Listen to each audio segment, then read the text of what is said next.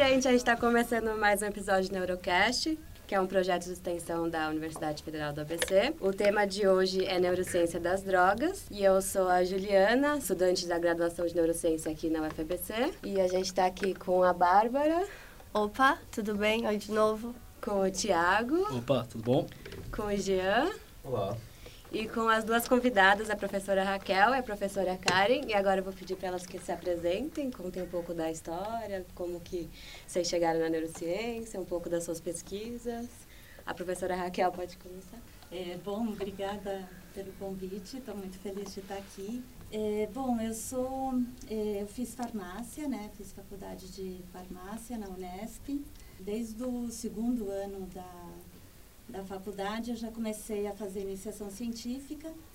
É, fiz iniciação científica na área de farmacologia mesmo, né, com, com um professor é, Ricardo Nonichi Souza. A, a, linha de pesquisa dele era mais relacionada com ansiedade, né? Mas me encantei por essa linha de pesquisa, pela, pela neurociência, né? Foi meu primeiro contato com essa área. Continuei a, a iniciação científica durante toda a, a graduação. É, e aí, no final, eu tinha certeza que eu queria seguir a, a carreira acadêmica, então procurei é, na, na Unifesp, né, em São Paulo, eu sabia que tinha um grupo de, é, de pesquisa em, em psicobiologia, né? E fui conversar, então, conversei primeiro com o professor Orlando, trabalhava com memória, né? Fiquei na dúvida de mudar, passar, eu até então tinha estudado só ansiedade, se eu passava para memória ou não. Eh, mas a conversa com ele foi tão legal, e aí ele me apresentou a mulher dele, que é a professora Maria Gabriela Menezes de Oliveira, e ela super empolgada, né, falando, quase pulando sobre a, a linha de pesquisa dela, e aí eu me convenci e eh, fiz um estágio primeiro com ela e depois entrei no mestrado. E aí foi o mestrado inteiro, o doutorado inteiro e sempre na área de memória e na área de memória emocional. Durante a, o mestrado eu já conheci a Karen, né, que foi fazer eh, estágio também com, com, a Maria Gabriela. Eh, e aí, terminando o doutorado, eh, também tinha certeza que eu queria continuar nessa área de memória e emoções. É, e acabei conversando com um professor da Holanda que trabalhava também é, nessa área, então fui fazer um pós-doc com ele. Fiquei três anos lá e no último ano eu prestei o concurso da Federal do ABC eu já sabia da, da Federal do ABC, porque a professora Tatiana também fez o mestrado e o doutorado também com a Maria Gabriela, né? Então, quando ela prestou o concurso aqui na, na UFABC, eu vim junto com ela para dar um apoio moral, né? Eu já tá, eu estava meio que de malas prontas para ir para Holanda. Então, não prestei esse concurso, mas vim junto com ela, me encantei pelo, pelo projeto pedagógico, pela pelo concurso em si, o, o Luiz Bevilacqua, né, que foi um dos fundadores, estava na banca dela, foi marcante, né, e fiquei super feliz quando ela passou. E aí ela me avisou que ia ter o concurso e na área de psicofarmaco mesmo, né? Então vim prestar e passei e comecei aqui em 2011, no final de 2011.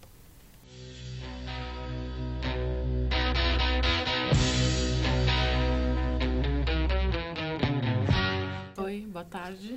Eu sou a Karen. Obrigada pelo convite também, adorei. Eu fico muito feliz de vir aqui sempre. É, me considero ainda parte da UFABC.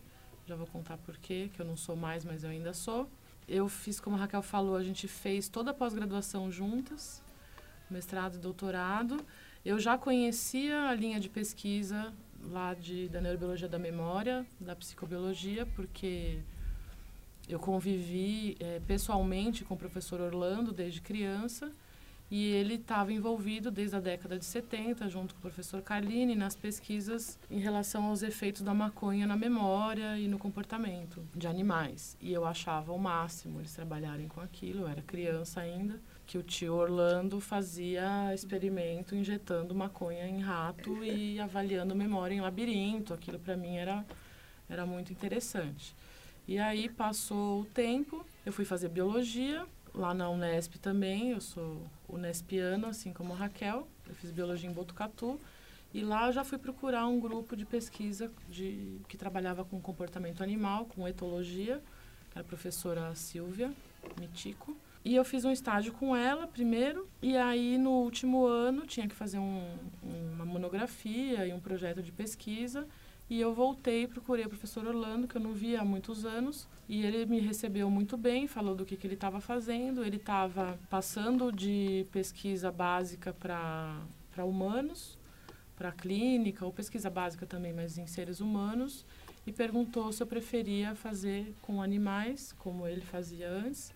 E aí eu fiquei com a Gabi também, a professora Gabi, que estava com a linha de pesquisa neurobiologia da memória em animais, e eu preferi ficar com ela também. Aí conheci a Raquel também, a Tati, a Paula Tiba, e a gente começou a trabalhar é, com efeitos de drogas na memória, que era a Raquel, e aí no mestrado, a Gabi me sugeriu um projeto que era para estudar alteração de receptores no cérebro de animais privados de sono, que era uma linha do departamento também, era efeitos da privação de sono sobre a memória. E eu me encantei, já ajudava a Raquel, a gente colaborou nos trabalhos dela também, todo mundo colaborava entre si ali. Então, no mestrado, eu trabalhei com isso, alterações de receptores no cérebro receptores muscarínicos no cérebro de animais privados de sono. É, que foi muito legal, mas a gente sempre trabalhava com prejuízos de memória, né, tentando é, entender os mecanismos.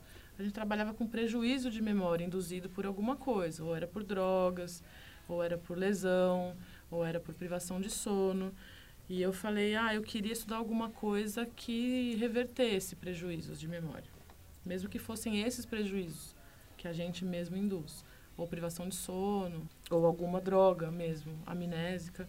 E aí eu descobri uma droga que, chamado de melhorador cognitivo, que é o modafinil, que já vinha sendo usado é, como psicoestimulante e foi desenvolvido na França. Era como um psicoestimulante mesmo e era muito usado em, em guerras, né, por soldados, por militares, que sempre historicamente usaram psicoestimulantes para manter a vigília, para manter a atenção. E aí estavam testando essa droga porque parecia que era uma droga que tinha menos efeitos colaterais. E aí eu comecei a estudar essa droga, o modafinil, nos prejuízos de memória causados pela privação de sono.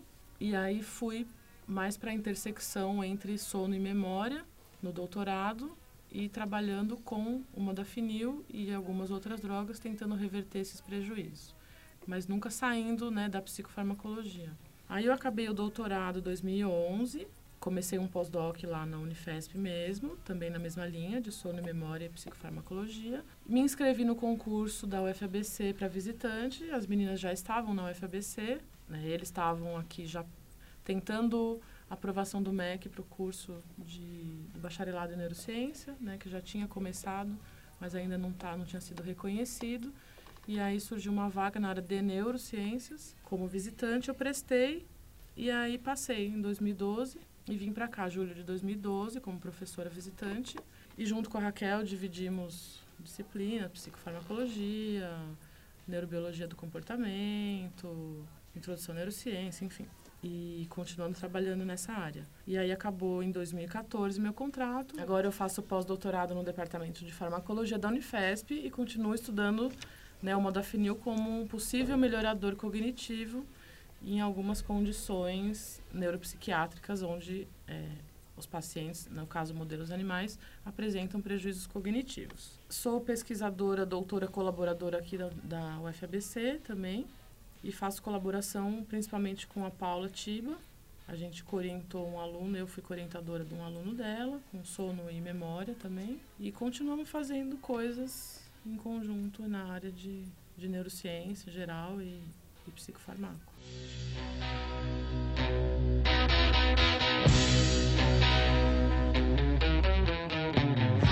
Mas a gente está falando muito de psicofarmacologia, neurofarmacologia. Queria entender um pouco mais o que, que estuda a neurofarmacologia, psicofarmacologia. Por que vocês cunharam o termo droga? O próprio nome do nosso episódio é neurociência das drogas, o que é droga e qual a relação disso com psicofarmacologia que vocês estudam? É, eu posso começar definindo droga, né? O que é droga? Droga, a definição que usualmente é, se dá é que é qualquer substância que é, altera o funcionamento do organismo. Né? Uma substância exógena, é, diferente de nutrientes, né, né, da alimentação, por exemplo, que tem que afeta sistemas biológicos. A gente pode usar a droga como sinônimo de fármaco, né? Os fármacos, que são as substâncias usadas nos medicamentos, são substâncias exógenas que afetam a função do organismo. É diferente de medicamento, né? Porque o, o, medicamento geralmente pode ter só uma droga ou fármaco, mas geralmente tem uma associação de diferentes drogas ou fármacos. E tem também os recipientes, né? Que são substâncias para dar, para conservar melhor essa substância. Então, conservantes eh, ou, ou substâncias para alterar a cor ou alterar o gosto, né, para deixar mais palatável, ou até para elaborar a forma farmacêutica, né, do medicamento. Então, drágeas vão ter eh, recipientes específicos para formar a drágia ou para formar um comprimido ou para formar uma cápsula ou um xarope ou uma solução, né? Então, eh, esses são os recipientes que geralmente são inertes, né? Mas que conferem a forma e dão uma estabilidade ao, ao produto, né? Ao medicamento. Mas então é isso, droga é qualquer é, substância que vai alterar o funcionamento do, do, organismo. Quando você fala assim, alterar o funcionamento do organismo, a gente está falando que tipo de alteração? Alteração onde?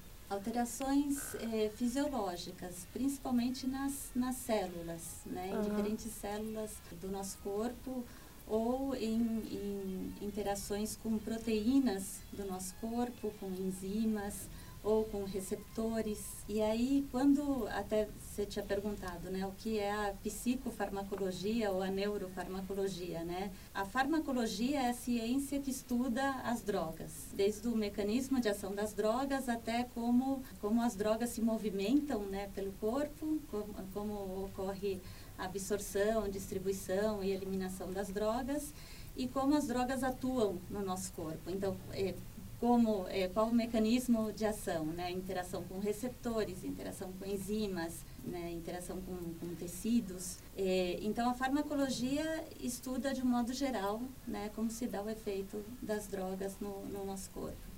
E a psicofarmacologia ou neurofarmacologia estuda em particular como as drogas atuam no nosso sistema nervoso central e, consequentemente, como elas afetam nosso comportamento, humor, cognição.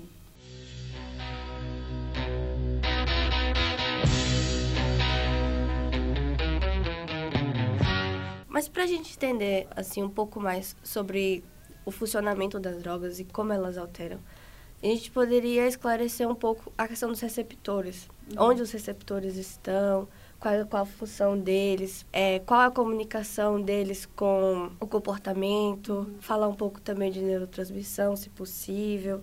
É, um jeito, eu acho que fica mais fácil de explicar, né? É, talvez é, seja pensar qual é a função do sistema nervoso central. É basicamente receber informações do meio ambiente, né, do mundo externo, muitas vezes também do meio interno, né, do nosso próprio corpo, então, o, o cérebro recebe essas informações, processa essas informações, né?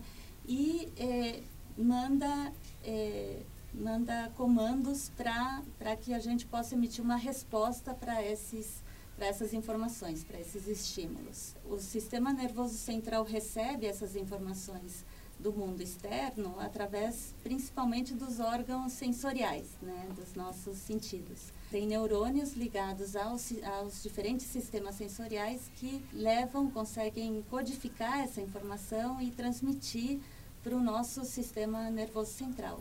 Isso através das células, né, é, é, que são chamadas de neurônios, que são as principais células do sistema nervoso central. Então, tem neurônios que conseguem codificar e, e mandar essa informação é, até o cérebro. No cérebro, tem neurônios que são responsáveis pelo processamento dessa informação e aí mandam é, essas informações para diferentes áreas do cérebro que vão não só processar, mas também guardar na, na memória, né, memorizar ou juntar, associar com outras informações eh, que estão chegando ou com outras informações da nossa memória mesmo, né, ou com sistemas emocionais, motivacionais e eh, mandar depois essa informação para regiões eh, motoras que vão também comandar as respostas. Então, aí vão mandar informações de volta para a periferia, né, para o nosso corpo, aí, especificamente para os músculos, por exemplo, né, os músculos esqueléticos, para comandar uma resposta. Né. Tudo isso é feito graças a essa capacidade que os neurônios têm de eh, formar redes né, e se comunicar um neurônio com o outro, com o próximo. E os neurônios conseguem fazer essa comunicação principalmente através eh, do que a gente chama de transmissão química, né? porque os neurônios sintetizam e liberam eh, substâncias que são chamadas de neurotransmissores que atuam no neurônio seguinte e com isso transmitem a informação para o neurônio seguinte. E se essa informação for no sentido de continuar o impulso, né, continuar a comunicação, eles vão, por sua vez, é, liberar outro neurotransmissor no outro neurônio e assim por diante, né, formando essas redes né, de comunicação. A célula, né, o neurônio, vai ter que ter todo um mecanismo para sintetizar e liberar esses neurotransmissores e o neurônio seguinte precisa, é, de algum jeito, receber esse neurotransmissor que está chegando, né? Ele recebe através de proteínas que são chamadas de receptores, né? São os famosos receptores. Então, as drogas em psicofarmacologia ou neurofarmacologia podem atuar nesses mecanismos principalmente. Então, interferir na síntese, interferir na liberação do neurotransmissor, interferir eh, na, na, captação desse, desse neurotransmissor, né? Ou seja, eh, facilitando a ligação dele no receptor ou impedindo a ligação dele no receptor ou ainda imitando o, o neurotransmissor. Né? Tem várias drogas que são agonistas, então atuam como se fosse e são de fato moléculas parecidas quimicamente com neurotransmissores, que atuam como se fossem esse neurotransmissor no, no neurônio seguinte. Né? Então, basicamente, os mecanismos de ação das drogas no sistema nervoso central são nos neurônios interferindo com essa comunicação entre eles, né? com a transmissão química. Você pode exemplificar um exemplo assim uhum. de uma droga que como ela altera no, o, o, a comunicação dos neurônios? Temos, mas... por exemplo, o álcool, né? É, o álcool não é uma droga muito, o mecanismo de ação dele não é tão simples, mas o álcool, ele, em termos gerais, ele deprime o sistema nervoso central, né? Um, é, a gente fala que é do grupo dos depressores do sistema nervoso central. É, ele atua sobre o sistema de neurotransmissor que é chamado de GABA. É, o GABA é o principal neurotransmissor inibitório do nosso cérebro. A mensagem que o GABA leva é de é, parar a, a, neurotransmissão, parar a, a, passagem da informação, né? E o álcool é, interfere com esse é, neurotransmissor, é, ele, ele facilita, na verdade, a ação desse neurotransmissor inibitório, né?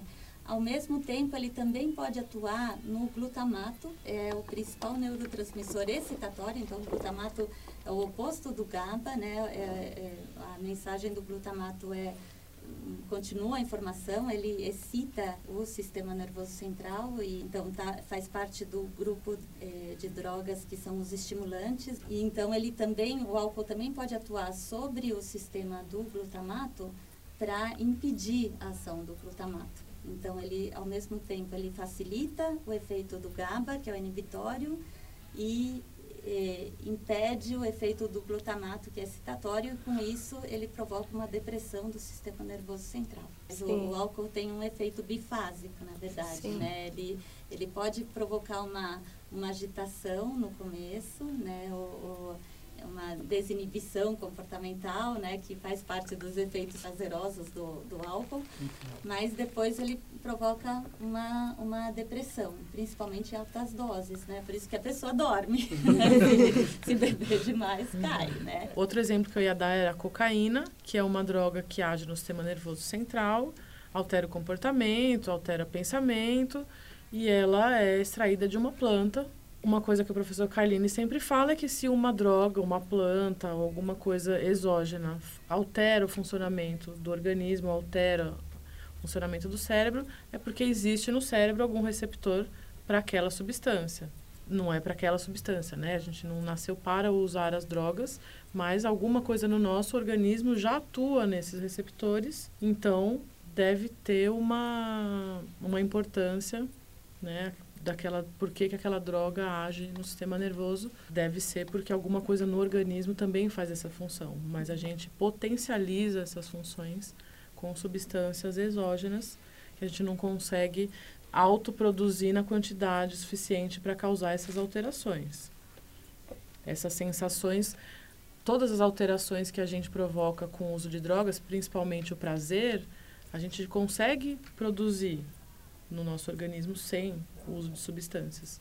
Mas a gente consegue também induzir essas coisas com o uso de substâncias ou outras práticas também comportamentais mesmo, sem ingerir substâncias. A gente também pode sentir prazer fazendo coisas, né? Fazendo atividade física, por exemplo, e usando drogas, por exemplo. O álcool é um depressor porque não é a depressão, a doença, né, que ele causa. Ele causa um rebaixamento do funcionamento do sistema nervoso central e a cocaína, por exemplo, é um estimulante do sistema nervoso central, que seria uma coisa oposta à depressão. É, então, é, a classificação, uma das mais aceitas, né, até por ser mais didática, é exatamente uhum. essa. Você tem, então, os depressores é, do sistema nervoso central e é exatamente isso que a, que a Karin falou. Então, você pode pensar em termos de deprimir a atividade do sistema nervoso central. Então, que é basicamente deprimir a atividade dos neurônios, né, dessas redes que eu falei. Então, depressores da, da atividade do sistema nervoso central, e aí nessa classe está o álcool, inalantes, né, solventes, ansiolíticos, drogas ansiolíticas, né, como o diazepam, eh, barbitúricos e os opioides, né, ou opiáceos. Aí você tem os estimulantes da atividade do sistema nervoso central, então que estimula né, os, o, essas redes, os neurônios.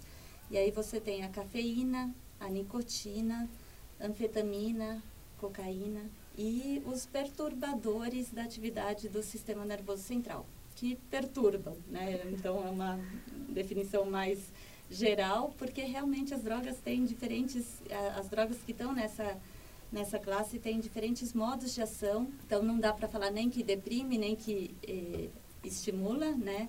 Mas perturba e aí você tem uma série de efeitos, né? E aí nessa classe estão principalmente o LSD, né? Cogumelos, então estão as drogas alucinógenas principalmente, né?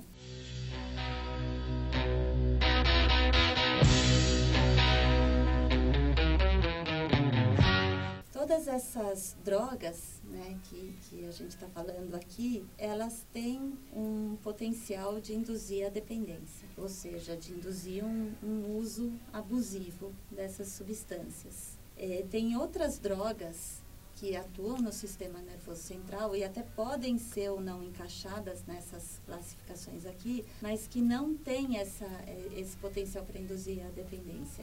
São, por exemplo, antidepressivos ou eh, neurolépticos, que são os medicamentos para tratar a esquizofrenia. Então, tem algumas, nem todas as drogas que agem no sistema nervoso central induzem um, um uso abusivo. E muitas vezes não é a, a, droga só, né? A gente não pode pensar que é, é só a droga que, que tem esse potencial ou não. São vários fatores que podem influenciar para a dependência né? fatores que envolvem o indivíduo, fatores que envolvem o ambiente.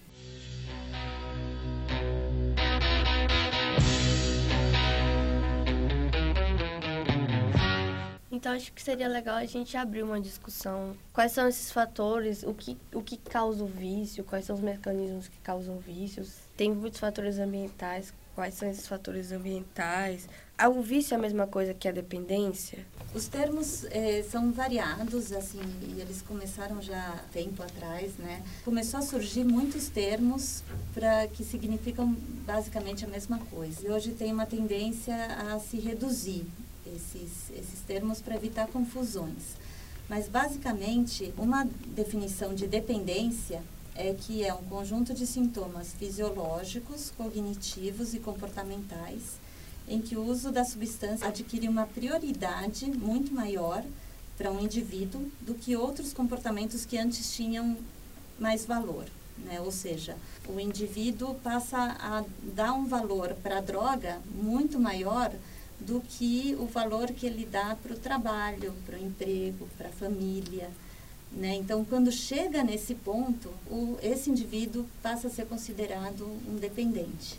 É, o termo abuso é, se, se refere exatamente a isso, né? E ele chega a gastar mais tempo é, procurando a, a, substância e consumindo a substância e se recuperando dos efeitos da substância do que ele gasta para outras atividades da vida dele. Qualquer transtorno comportamental, doença é, neuropsiquiátrica, você tem isso, assim, tem, tem um, um nível que, que é normal, né? Então, a gente, se a gente pensar em depressão, por exemplo, todo mundo pode estar tá triste de vez em quando, ou pode estar tá um pouco mais depressivo, né? Mas eh, se está num nível que não afeta as suas atividades diárias, né?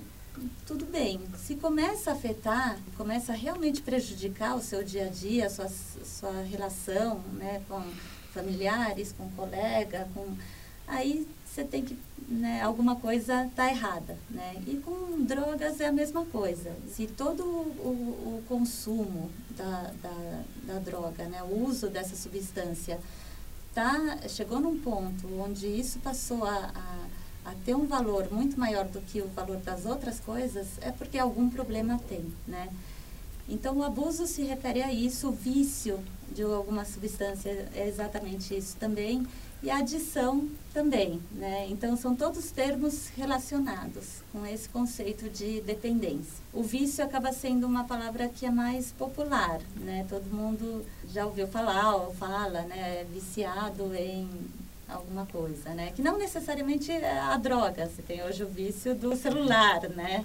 É, mas é nesse sentido sempre, de que o, o uso dessa substância, né? O do celular é, adquire um valor maior do que outras coisas. Basicamente isso, então, que, que esses termos vício, abuso, adição, se referem. Aí, claro, quando você fala em droga-adição, ou droga-adicção, é, é, é, especificamente vício a drogas, né, o uso abusivo de substâncias.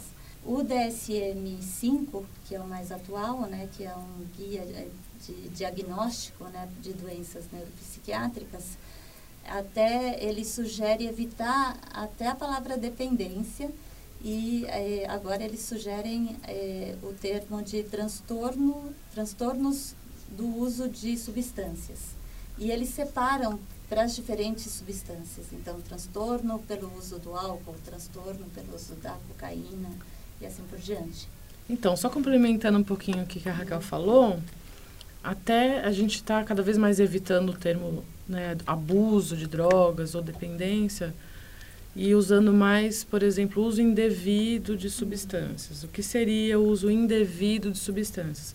Que eu posso beber de vez em quando, né? Não quer dizer que eu sou dependente, não quer dizer que eu que eu faço uso indevido, que eu abuso do álcool, mas eu posso também ser uma pessoa que não bebe todo dia, mas tem aquele comportamento de binge, que é no final de semana eu vou lá, aí eu tomo todas. Caio, dou vexame, eu faço todo mundo passar vergonha, eu não sei como eu cheguei em casa, eu tenho amnésia, eu me coloco em situações de risco. Isso seria um uso indevido de droga, apesar de eu não ser dependente. posso fazer um uso abusivo de droga sem eu ser dependente daquela droga. Só bebi uma vez na vida, mas eu fiz um uso abusivo daquela droga. Eu usei numa quantidade que me prejudicou, me colocou em riscos, me deixou vulnerável a outras situações, gastei muito tempo procurando, fazendo uso, me recuperando. Isso é uma, uma característica né, que, que se considera. Essas são características para se considerar se a pessoa é dependente ou não, que é o que a Raquel já falou. Quanto tempo a pessoa gasta fazendo aquilo tudo.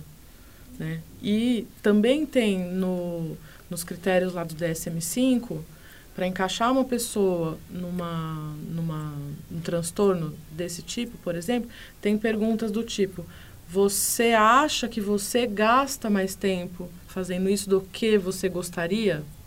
Porque pode ser que eu não tenha problema, que eu gasto três dias. Carnaval, por exemplo. Eu fico quatro dias bebendo, depois quatro para me recuperar, na minha idade, né? A gente gasta muito mais tempo para se recuperar dos efeitos daquelas drogas do que vocês. E tudo bem. E se eu não precisar trabalhar a semana inteira? Por que, que eu não posso fazer isso? É uso indevido ou não é? Está me prejudicando ou não está me prejudicando? Então, para cada pessoa, aquilo significa uma coisa diferente.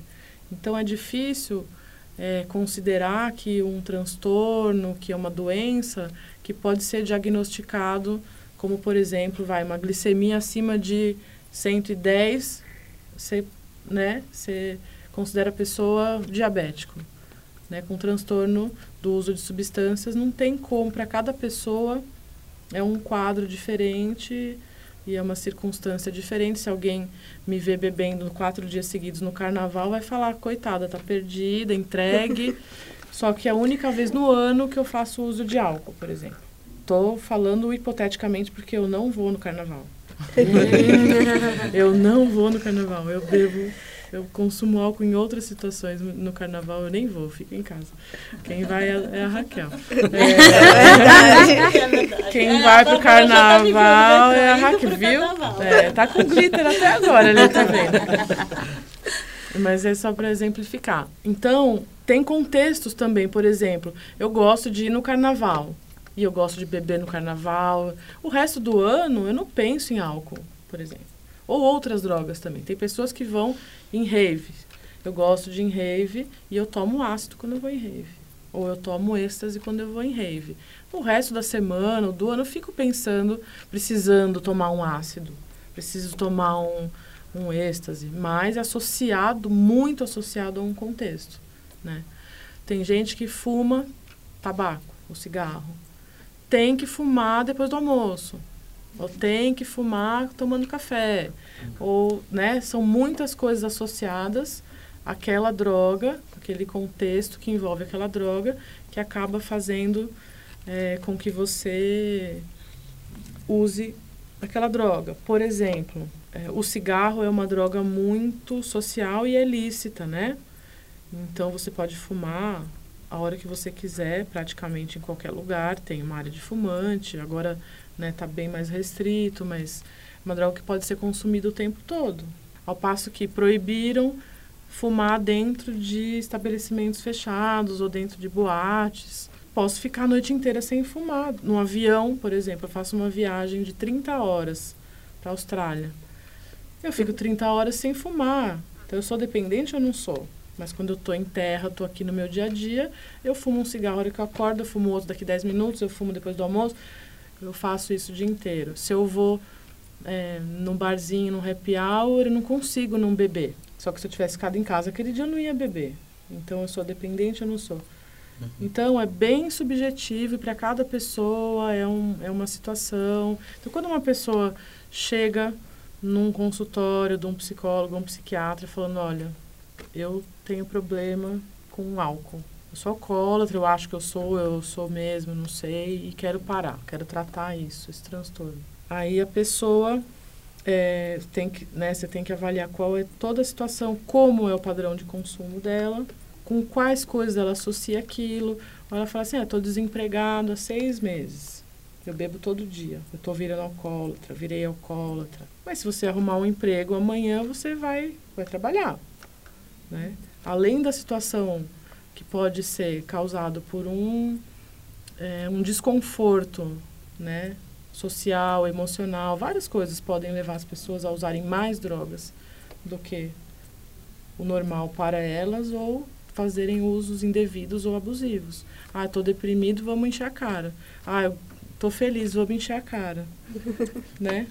É, um exemplo também nesse sentido são as crianças de rua, né? Tem, tem uso abusivo de substâncias por crianças de rua, principalmente solventes, né? É muito usado por essas crianças.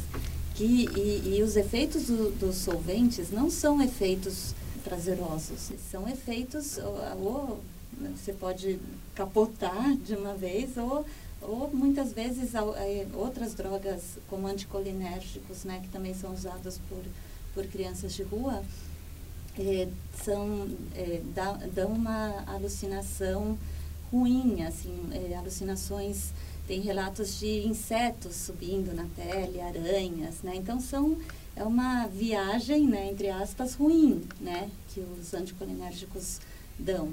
Mas para aquela criança de rua, a situação dela é tão ruim, né, que qualquer coisa que faça ela sair por alguns momentos da realidade é bom, né?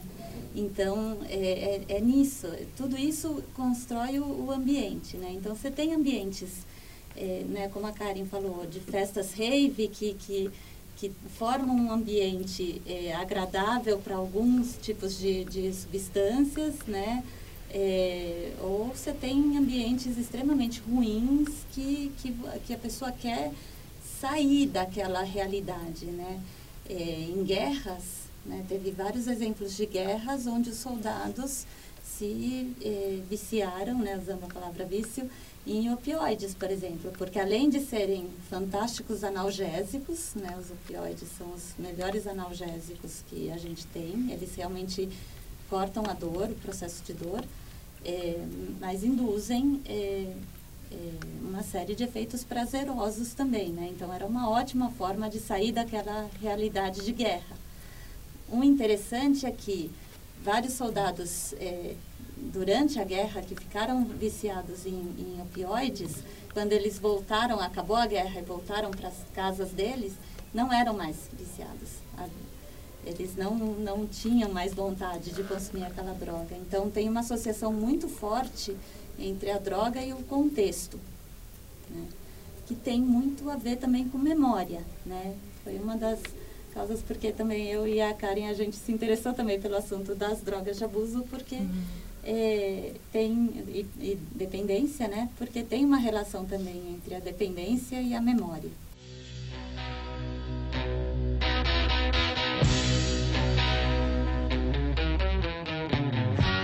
Então eu posso dizer que quando alguém me perguntar quais são as drogas que causam dependência e que não causam dependência, isso é um pouco de mito. A droga influencia, mas o contexto também, onde a pessoa utiliza, como a pessoa está. Mas tem uma, uma questão que é da neurobiologia da dependência, né? Como que se desenvolve a dependência, que é baseado na plasticidade neural, neuronal que acontece com o uso repetido de droga.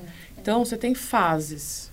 Quando você né, que a gente até divide entre uso impulsivo e uso compulsivo.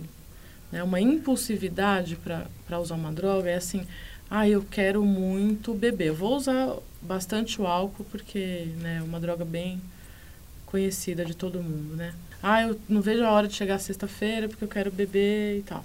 Aí você faz lá o, o uso tipo binge, que é consome tudo de álcool que você conseguir naquele dia, uhum. não quer dizer que você se torna um dependente. Mas se você consome repetidamente uma droga, isso vai induzir. A maioria das drogas compartilha esses mecanismos, que é, primeiro, aumentar a liberação de um neurotransmissor específico, que é a dopamina, que causa os efeitos prazerosos no núcleo accumbens, no, no estriado ventral, que é uma região do cérebro. Só que, paralelamente a isso, quanto mais você usa essa droga, você induz uma plasticidade em outras regiões, por exemplo, na amígdala, que faz você ficar mais suscetível a ter é, sensações desprazerosas. E aí você precisa usar a droga para evitar aquela sensação de desprazer que a falta da droga causa. Então aí você começa a fazer um uso que não é mais para sentir o prazer, é para evitar os sintomas negativos que foram causados pela plasticidade após um uso repetido. Então, geralmente, você precisa usar várias vezes uma droga para ter essa plasticidade. Né? Quando falam que ah, crack vicia na primeira vez. Não é verdade, são mitos. Os opioides também têm essa, essa polêmica, esse mito.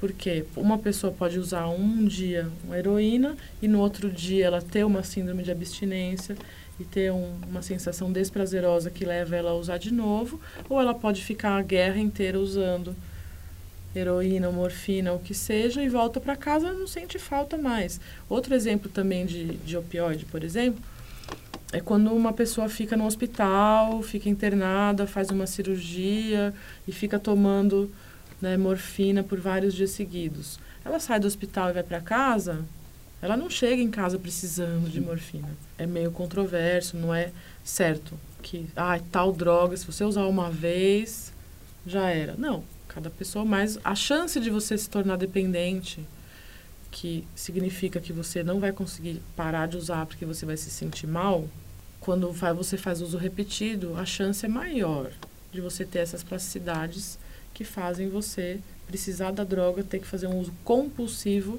para evitar a síndrome de abstinência. E tem drogas que têm uma capacidade maior de provocar isso, né, de, de provocar alterações eh, no sistema nervoso central, que a gente chama de plasticidade, que levam a pessoa, quando retira a droga, quando ela para de consumir essa droga, a ter efeitos muito ruins, né, pela falta da, da droga. É, é, isso, né, como a Karen falou, isso acontece quando você já tem um consumo mais crônico, né? Quando você toma várias vezes aquela substância, o corpo e o nosso cérebro, eles sempre vão atuar de um jeito a lidar com aquela situação. Se, se você está com uma droga constante atuando no cérebro, os neurônios, eles vão tentar se, se é, vão tentar balancear essa situação, né? Se, e vai ter então uma plasticidade no sentido de compensar os efeitos da droga. Qual o problema disso? A hora que você retira a droga, as células elas estão ou mais ativas ou menos ativas. Como a droga não está lá, o seu cérebro está diferente e você vai ter uma série de efeitos. É isso que provoca a síndrome de abstinência, né? Que, e você pode passar a ter eh, sintomas fisiológicos mesmo, né? E passar realmente muito mal, ou ficar eh, muito para baixo, né? Numa, sintomas de mais depressores ou sintomas eh, mais estimulantes, né? Então, tremores, né? Então, um dos, dos sintomas da síndrome de abstinência ao álcool são tremores muito fortes e delírios, né? O delírio tremens, que, que é chamado, né? É, então a pessoa precisa procurar a, a, a droga de novo, até para melhorar esses sintomas. Essa capacidade da, da, da droga, né, de, de induzir isso, é, a gente pode falar que faz parte do poder reforçador dessa droga. Esse poder reforçador, ele pode ser tanto no sentido de um reforço positivo, porque a droga, isso acontece principalmente no início, né? Ela, ela traz sintomas agradáveis, né? Então, o álcool é, relaxa, o álcool deixa mais desinibido, né? Deixa mais alegrinho para a festa. Então, tudo isso são sensações prazerosas, né? Que, que a gente chama de reforço positivo. Então, muita gente né, procura a droga para obter esse reforço positivo e, e obtendo isso, você consome mais, né? Para obter de novo esse, esse reforço. É, mas com o uso crônico vem toda essa plasticidade e se você agora deixa de consumir a droga, você passa mal. Então agora você passa a consumir a droga para retirar esses sintomas ruins. Isso é o reforço negativo. Sempre é reforço porque aumenta a resposta, né? Então o reforço positivo aumenta a resposta para obter a, as consequências positivas e o reforço negativo você consome a droga para retirar as consequências negativas, que é a síndrome de abstinência. Então, é, esse poder reforçador da droga é uma das características importantes para uma droga ter capacidade de induzir a dependência, né? uma, uma outra coisa que a Karen falou, que é a ativação dessa, dessa circuitaria de recompensa, que isso foi visto em vários trabalhos científicos, que eh, todas essas drogas que, que têm esse poder de, de induzir dependência, né, álcool, opiáceos, cocaína, anfetamina, eh, maconha, elas aumentam a, a liberação de dopamina no núcleo accumbens, né? E, mas isso, na verdade, chocolate aumenta, cafeína é, aumenta, é, sexo aumenta, né? Tudo que, que dá prazer ativa essa circuitaria, por isso que é chamada de circuitaria de recompensa, né? Então, é, tem também essa ativação, que é um efeito comum, é, tem o, um, um, efeito euforizante estimulante, que faz parte do reforço positivo, né? Que também é comum, e essa capacidade, então, de, de plasticidade, né, que leva à síndrome de abstinência. Então, uma droga que tem tudo isso, lógico que vai ter um potencial maior de, de levar a, a uma dependência. Mas aí é o que a gente falou até agora, não é só isso também, né? Então, aí entra a questão do ambiente, uma questão do indivíduo, né, de, de ter alguma predisposição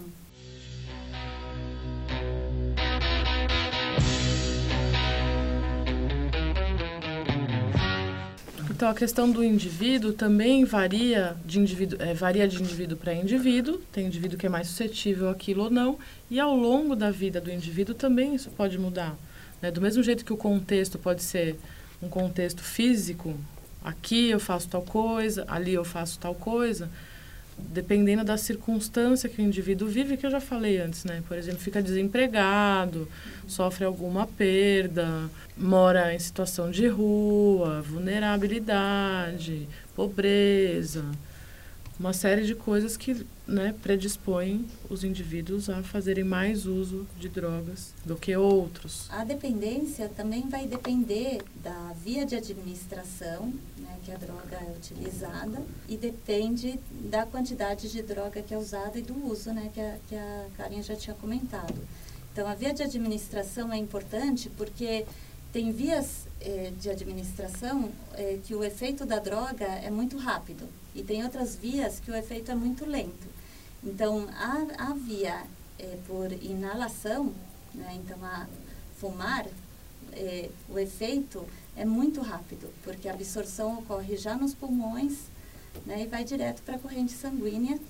E eh, quando a gente fala em efeitos de uma droga, principalmente efeitos no comportamento, para a droga ter esses efeitos, ela tem que chegar no cérebro, né? Como que ela chega no cérebro? Através da circulação sanguínea. Então, ela tem que passar para a circulação sanguínea e aí vai ser distribuída para o corpo inteiro e para o cérebro.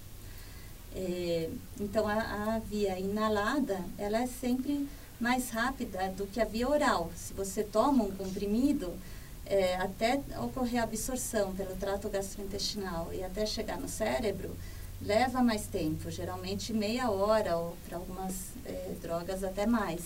Então é, é, difícil, quanto mais tempo leva, é difícil você associar aquele efeito com aquela substância, porque é como se fosse um condicionamento, né? Você toma alguma coisa e já sente algum efeito, então nossa, foi aquela coisa que eu tomei, né? Se você toma e aí vai sentir só daqui a uma hora, já aconteceu muita coisa, né? Então é mais difícil você associar aquele efeito com aquela substância, né? É, então por isso também que formas, vias diferentes de, de, de, administração da mesma droga podem interferir também na dependência. O, o crack é um exemplo, né? Que é a forma é, fumada né, da cocaína, né? que tem um potencial maior do que você tomar um comprimido, por exemplo de cocaína. E além disso, é, a, a, também é importante para estabelecer, é, para ter um, uma dependência, né, é a disponibilidade da droga na sociedade. Né, o quanto é, é, fácil você obter essa droga. Opiáceos, a gente não tem, a, a Karen pode é, até falar melhor, mas acredito que não tem tanto problema aqui no Brasil, porque não tem não tem muitos opioides, né? É, como tem se a gente comparar com o crack. É, então, claro, por isso que o alcoolismo é, um problema muito maior até que outros problemas de dependência, porque o álcool é uma droga lícita. Né? E aí a gente pode falar também na, na diferença entre drogas lícitas e ilícitas.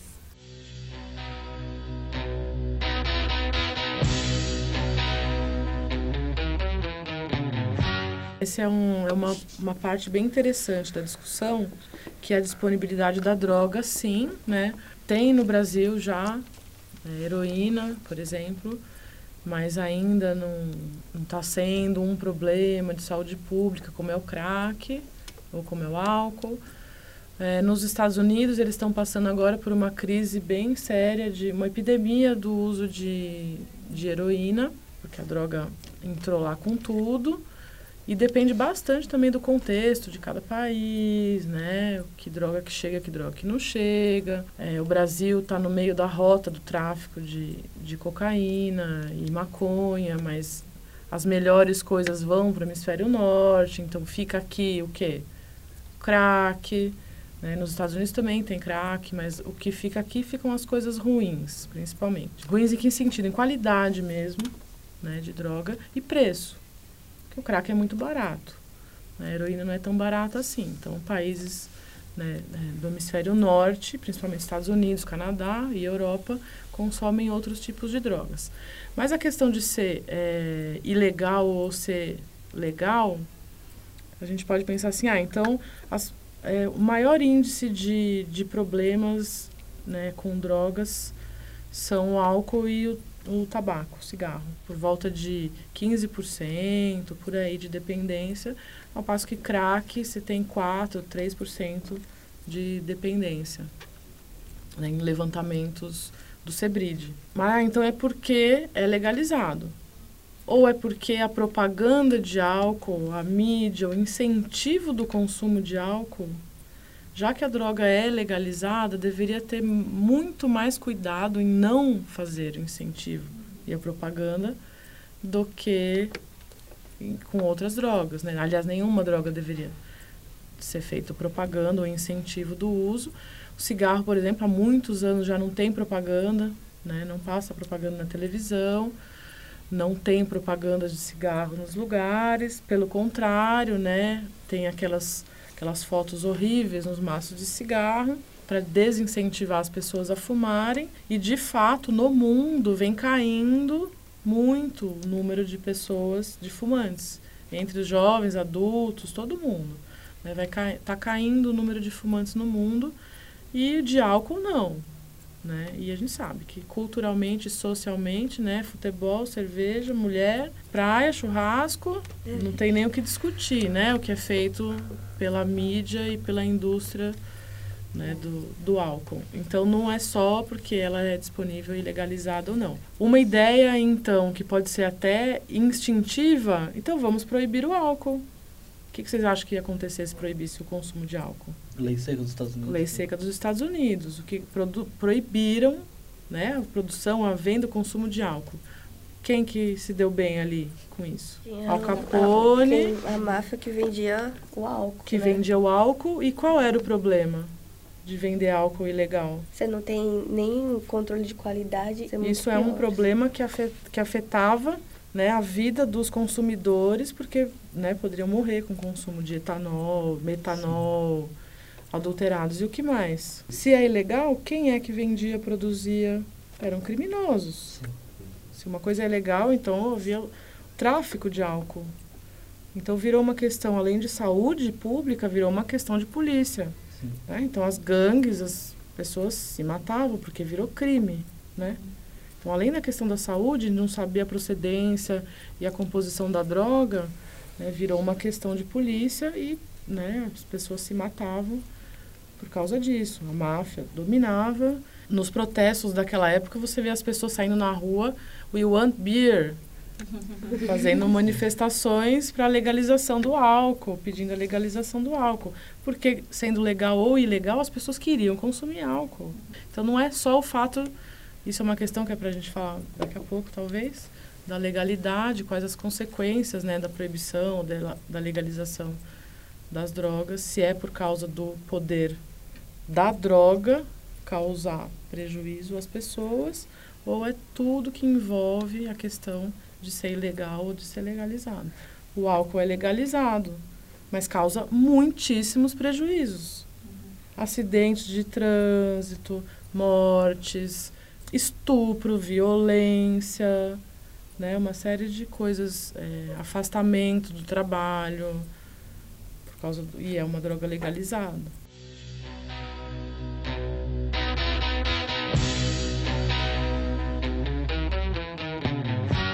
Por que, por exemplo, a maconha não é legalizada? Porque o álcool, mesmo com esses, todos esses problemas, ele é legalizado. Acho que é uma questão para se pensar padrão, assim. Se você aceita que o álcool é legalizado, você não, não para para discutir por que uma droga é legalizada e por que outra droga não é legalizada. Por que a sociedade deixa uma droga ser legalizada e outra droga não ser legalizada? Por que legaliza o álcool e não legaliza a maconha ou a cocaína? por exemplo, ou crack, por quê? Quem tem interesse, quem ganha, quem perde quando você legaliza uma droga, quando você proíbe uma droga. Então, a indústria do álcool, quem ganha? Quem que vende bebida alcoólica? Quem que domina o mercado de bebida alcoólica no Brasil? Vocês não têm nem noção, nem eu tenho noção de quanto, quanto dinheiro está envolvido aí, né? Na venda de bebida, nessa indústria toda. E a maconha? Da onde vem a maconha? Quem ganha com a venda, com a comercialização, com o tráfico de maconha? Alguém está ganhando. E não é uma pessoa que faz um, uma mula, que faz um avião ali na, no morro, na favela ou na periferia. Não é aquele menino preto da periferia que ganha, que fica rico. Está ficando rico? Está todo mundo ficando rico com a venda de drogas ali na esquina? Não mas tem gente ficando. Quanto custa legalizar, regulamentar a produção, a venda, controle de qualidade, é, custo trabalhista, tudo que envolve a legalização de uma droga qualquer. Envolve uma série de custos. Uh, quem que ganha? Só que a questão da maconha, por exemplo, a gente está vendo nos Estados Unidos, no Canadá, nos Estados Unidos, acho que no Colorado, eles não têm mais o que fazer com tanto dinheiro arrecadado de impostos é, associados à venda de maconha. Porque né, eles colocaram que os impostos arrecadados iam ser revertidos para o próprio, pro próprio sistema da maconha medicinal, de tratamento médico. Eu não sei exatamente como é a regulamentação lá, tá? Pode ser que eu esteja falando alguma coisa errada. Mas o fato é que tá, tá dando tanto lucro, tanto, que está sobrando dinheiro da venda regulamentada de maconha. Né? Então, aqui, por que não aqui? Eu não vou responder essa pergunta porque eu não sei por que não. Mas né, a gente suspeita de algumas coisas. Estamos na luta para ser porque sim. Né? Tem uma série de coisas sendo discutidas. Por exemplo, vai legalizar só maconha? E o resto? Vai acontecer o que com as outras? Vai eliminar? Porque o que, que vai ser é, benéfico no caso da legalização da maconha? Se for só a maconha, por exemplo. É uma planta, qualquer um poderia fazer em casa. Aí ninguém vai ganhar. Não vai ter lucro para ninguém. Eu posso produzir meu próprio. Isso é uma das questões. Né? Então, se não vai gerar lucro, vai tirar lucro de alguém, então não interessa legalizar. Não é o que é visto nos outros países onde é legalizado, porque mesmo assim o mercado está né, tá muito aquecido da maconha. Isso pode ser uma questão, porque legalizar maconha e não as outras drogas. O que, que vai melhorar além de eu poder produzir, você poder produzir a sua própria se você quiser, não precisar pagar para alguém, enfim também vai diminuir o tráfico. Você não elimina a questão do tráfico legalizando uma droga, porque ainda pode ter tráfico de álcool. Vende bebida do Paraguai, uhum. você vai lá na 25, compra uísque falsificado, certo? Ainda tem adulteração. Né? Você não elimina totalmente a questão do tráfico e da adulteração. Mas dificulta bastante e você tem como comprar um que é certeza que você sabe a procedência também melhoraria com a questão é, da maconha, com a questão da legalização, adulteração, a criminalização E aí, se liberar só a maconha, o que vai acontecer com a criminalização? Vai continuar, então. Vai continuar tendo tráfico, vai continuar tendo venda de drogas ali na esquina, na favela, porque tem milhões de drogas, não é só maconha, né? Então, é uma questão também que se discute. Vamos pedir, vamos exigir, a sociedade vai querer o quê? Nós vamos querer que libera todas?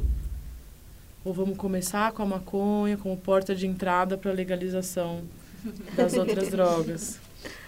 E se, e se liberar só a maconha, aí não vamos, vai, não vamos mais conseguir depois.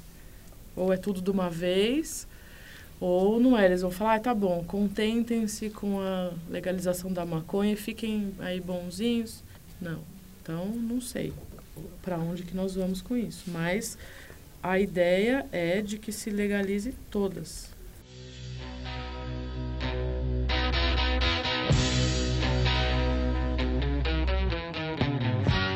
Todos esses pontos são pró a legalização.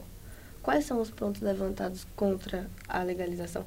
Além dos interesses econômicos e tal. Tipo, As pessoas que defendem a legalização de todas as drogas é, se autodenominam ou são denominadas antiproibicionistas, baseado na ideia dos direitos humanos, da liberdade, autonomia do seu corpo, de você fazer o que você quiser com o seu corpo, consumir a droga que você quiser, a substância que você quiser, e você tem o direito de ter informação sobre aquilo que você está fazendo.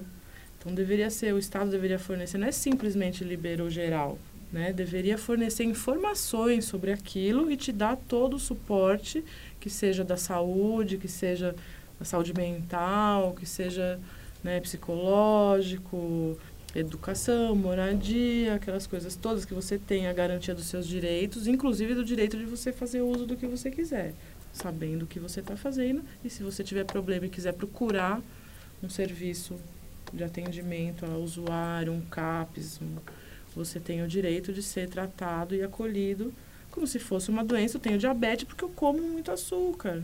Também é um problema. Por que que, né? ah, um usuário de droga, eu tenho problema que eu bebo muito álcool, você está estigmatizado, mas eu tenho problema porque eu como demais, né? Você também tem um certo estigma por ser obeso, né?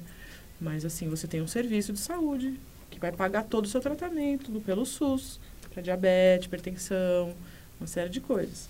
Então, os argumentos pró legalização, que são antiproibicionistas, é baseado nisso, né? no direito de cada um a autonomia de fazer o que quiser.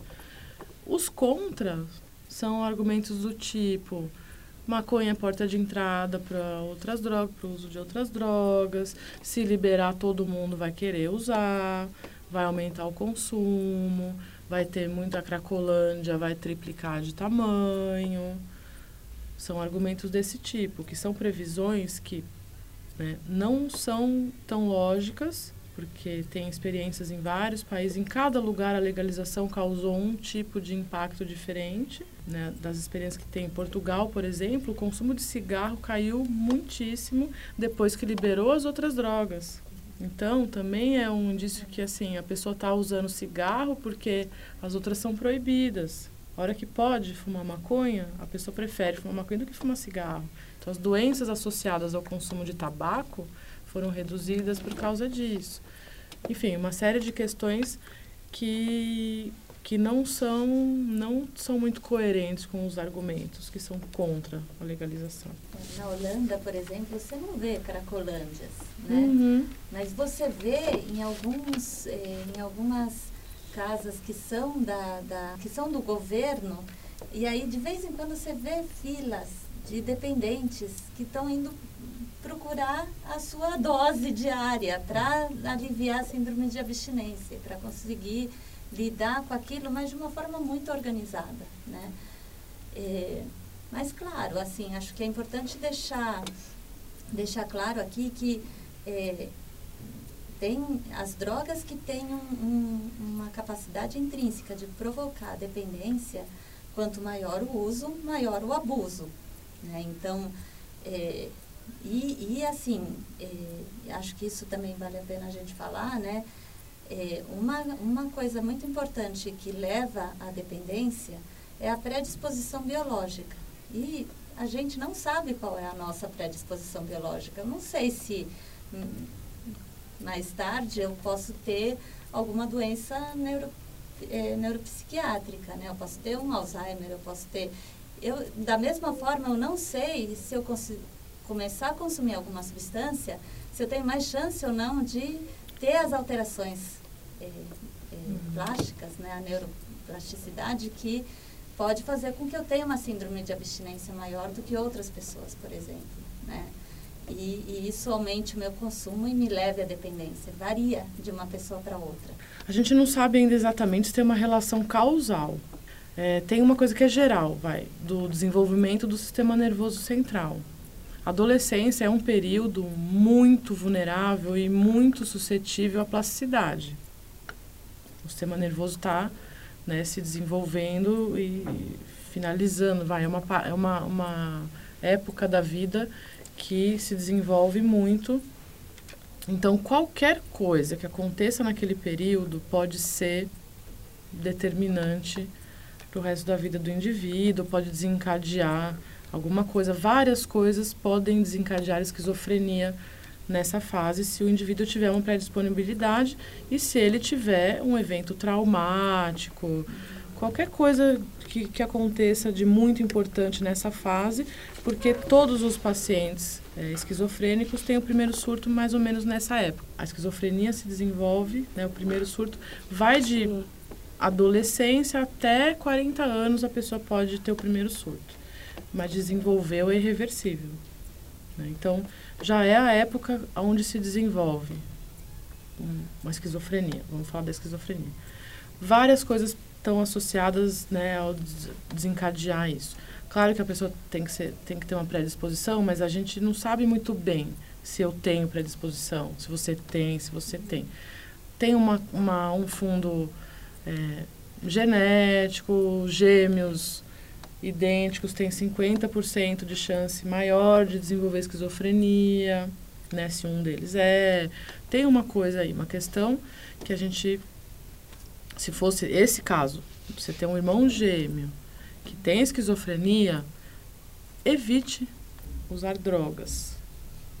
E é geral, né? evite né? usar a maconha, evite usar as drogas. Os estimulantes, principalmente, a gente usa como modelo animal de esquizofrenia injeção de estimulante. Anfetamina ou cocaína induzem quadros psicóticos por si só em pessoas saudáveis. Você pode induzir um quadro psicótico numa pessoa saudável com o uso de estimulantes. Então, não é recomendado para pessoas que têm predisposição a desenvolver determinadas doenças, principalmente esquizofrenia, porque a esquizofrenia é uma doença irreversível, não tem cura, enfim. Né? E ninguém quer correr risco de desenvolver esquizofrenia. Então, não é recomendado. Por isso que né, a gente a gente, eu não, eu não sou médica, né? Mas não se recomenda o uso de nenhuma droga. É, na adolescência, né, as pessoas, todo mundo também já foi adolescente, vocês também, é uma época também de descoberta de tudo. Normalmente as pessoas buscam experiências novas. Dentro dessas experiências estão as drogas. Pode ser várias, pode ser loló, pode ser cocaína, pode ser maconha, pode ser várias coisas, remédios, Pode ser um monte de coisa. A mãe toma não sei o quê, o cara quer ir lá experimentar e toma também, enfim. Então, é uma fase que já é característica por isso, então também não, né, não, não é uma coisa assim, vamos isolar os adolescentes para eles não terem contato. Não, é o oposto, porque ele vai que precisa ter contato com coisas novas, né? Mas se ele tiver informação para fazer, para saber exatamente as consequências dos das escolhas dele naquela época, eles querem sair de moto, sei lá, que rouba carro para ir dirigir, né, menor de idade, querem coisas que desafiam. Então, se eles tiverem consciência, informação, sei lá, alguém experiente naquilo que eles querem fazer para auxiliar na, naquela experiência, pode ser que nunca mais faça. Ah, só para saber como era. Roubei um carro aí, não sei o quê. Pulei de bang jump, fez qualquer coisa, né, que adolescentes fazem. E às vezes é só para matar a curiosidade. Então também esconder essas coisas, tentar proteger, só faz aumentar a curiosidade e aumentar a vulnerabilidade, porque vão fazer de qualquer jeito. E uma das coisas é essa: olha, filho, ou sei lá, se, você está falando numa sala de aula, falando para adolescentes, que acho que são as pessoas que vão ouvir, né, também. Essa fase é uma fase muito delicada do desenvolvimento do seu cérebro, então tem que ter muito cuidado com qualquer coisa que você for fazer, consumir, qualquer droga. Álcool também, porque álcool principalmente começa a ser consumido, e cigarro nessa idade, nessa fase de adolescência, a pessoa não desenvolve esquizofrenia, mas fica dependente de cigarro e álcool. Né? Então tem que tomar cuidado mesmo, sim, com essa fase do desenvolvimento. Tem outras condições também, por exemplo, a pessoa tem síndrome do pânico, eu tenho ansiedade, eu tenho, então eu tenho que evitar também certos tipos de drogas porque desencadeiam essas coisas. Então tem contraindicações e tem como a gente saber fazer um uso né, mais consciente daquela substância para que ela possa né, proporcionar um momento de prazer e não de desprazer. Tudo isso entra na redução de danos. Né? Tudo isso é questão da redução de danos, que é principalmente você é, fornecer informação para a pessoa, ter onde buscar informação, orientação sobre o uso daquela substância, até quantidade ou qualidade né, do que vai consumir, como lidar com possíveis efeitos colaterais que podem ser ruins. A pessoa vai tomar um ácido, ela pode ter uma bad trip. E aí? Quem vai dar suporte? Quem vai cuidar dessa pessoa? Como vai cuidar? Ou vai pegar pelo colarinho e tirar da balada a pessoa que está em surto? Pode ser que ela tenha aquilo ali e amanhã não tem mais. A pessoa bebeu, caiu ali, começou a passar mal. O que, que você faz? Ah, aqui na, no meu estabelecimento não quero pessoas vomitando. Pega e joga na rua. Uma pessoa que está completamente vulnerável, porque o álcool é uma, uma droga depressora no sistema nervoso. A pessoa não tem nem reação. Faz o que quiser com aquela pessoa. Então, o que, que a gente pode fazer? Né? Proteger a pessoa, acolher. Ah, você falou lá da Holanda, né? O que, que pode se fazer, então? No Canadá também tem sala de uso assistido. Eu sou dependente de heroína, então o Estado teria, que, teria a obrigação de me fornecer a heroína, porque eu sou dependente daquilo ou de pelo menos me ajudar a fazer uso daquilo, né, com seringa, agulha descartável, um lugar seguro, principalmente as drogas depressoras, porque a pessoa usa e fica vulnerável. O álcool deixa vulnerável, a heroína deixa vulnerável. Então, um lugar seguro para a pessoa poder fazer aquele uso, sem julgar se ela está, por que, que ela está viciada ou dependente, nem impor que ela tem que ficar abstinente, é outro tipo de, de lidar com o problema. E aí, por exemplo, por que que né, existe a cracolândia? Por que, que a droga mais consumida ali é o crack? Também tem o fato que morador de rua, ele pode usar uma droga que ele vai ficar largado, vulnerável ali. Então, né, o crack deixa acordado, o crack deixa alerta, tira fome, o crack tira a fome, a pessoa né, fica muito tempo sem comer e não precisa comer, e, enfim, e fica pronto para luta ou fuga ali, está sempre alerta.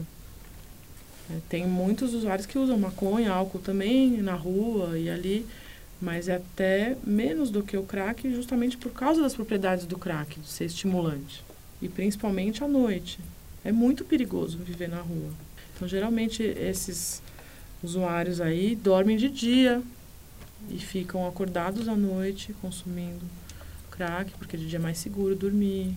Muito obrigada a todos e até o próximo Neurocast.